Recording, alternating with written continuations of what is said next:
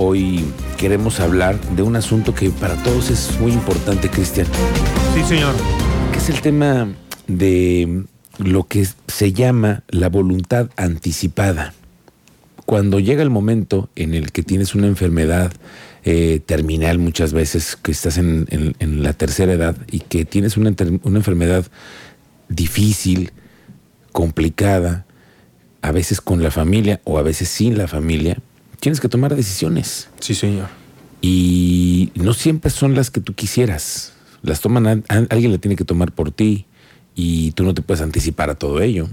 Así que bueno, pues hoy hemos invitado al diputado Armando Sinesio. Él es integrante del grupo legislativo de Morena. Diputado, muy buenas tardes. Muy buenas tardes. Me da mucho gusto saludarte. Saludo a tu auditorio. Mm, gracias, diputado. Usted está hoy presentando una iniciativa que regula la voluntad anticipada para que las personas enfermas terminales decidan someterse o no a los tratamientos médicos.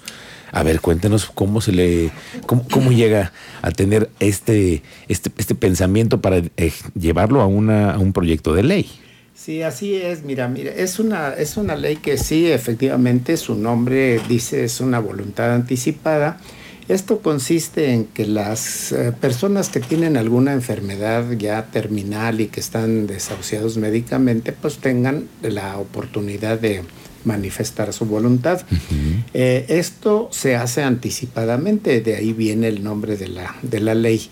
Precisamente este, en uso de tus facultades plenas, tú vas ante un notario y le dices al notario cómo deseas tú, en caso de que venga una enfermedad terminal, este, que tú puedas tomar la decisión y que no tus familiares la tengan que tomar por ti.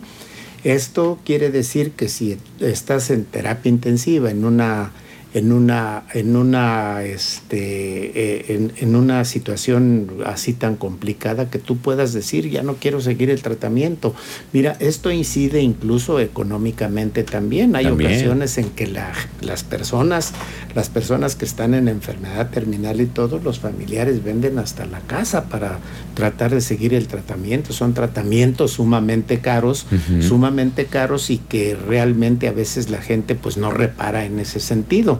Y por otro lado, pues no se están respetando los derechos humanos de la persona de decidir por su destino, destino de, del último viaje. ¿no? Ok, a ver, diputado, pero entonces es intentar que en una ley quede expreso si yo quiero o no quiero seguir un tratamiento médico de esos, por ejemplo, de cáncer, ¿no? Que son tan complicados, tan difíciles, tan caros pero que a veces la familia te quiere someter a un tratamiento y tú a lo mejor ni quieres seguirle, ¿no?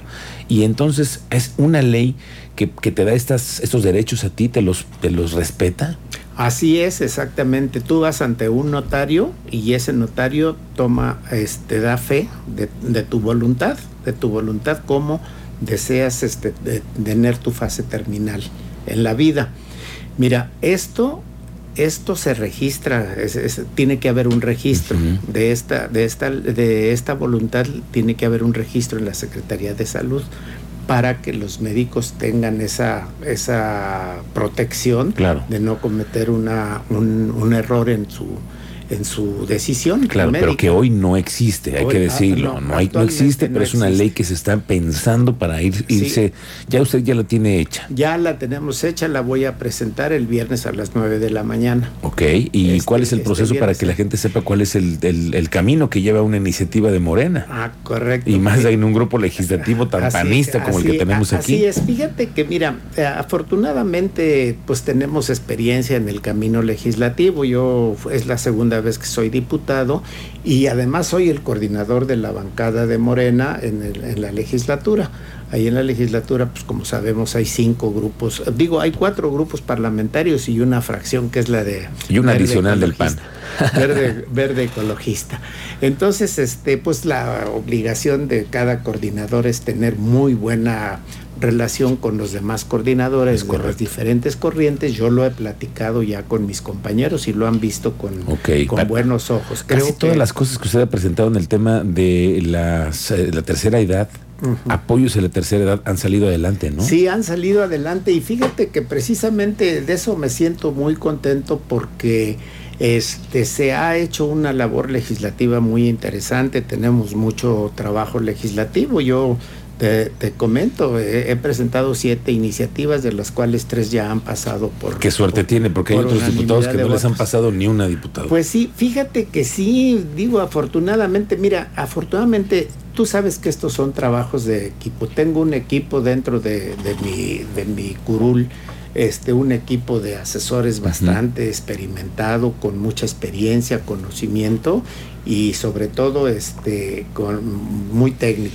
Ahora, diputado, ¿cuánto tiempo le ve usted para que esta iniciativa prospere, para que llegue a ser una ley que en verdad esté en día publicada y que la gente pueda tomar una decisión anticipada? Yo calculo que esto pasaría como un mes, mes y medio, mes y medio. Digo, desgraciadamente en esto no se puede medir este así aritméticamente o matemáticamente porque pues el proceso es que uno la entrega, pasa a la mesa directiva, la mesa directiva la turna comisión, comisión dependiendo del trabajo que tenga, la dictamina y hasta entonces pasa al Pleno. Pero decimos los, los, periodistas que andamos siempre en la fuente legislativa, es si ya la plancharon o no la plancharon la iniciativa, pues si no, no va a salir. Claro que sí, mira, lo hemos tenido que, este, lo hemos tenido que trabajar con...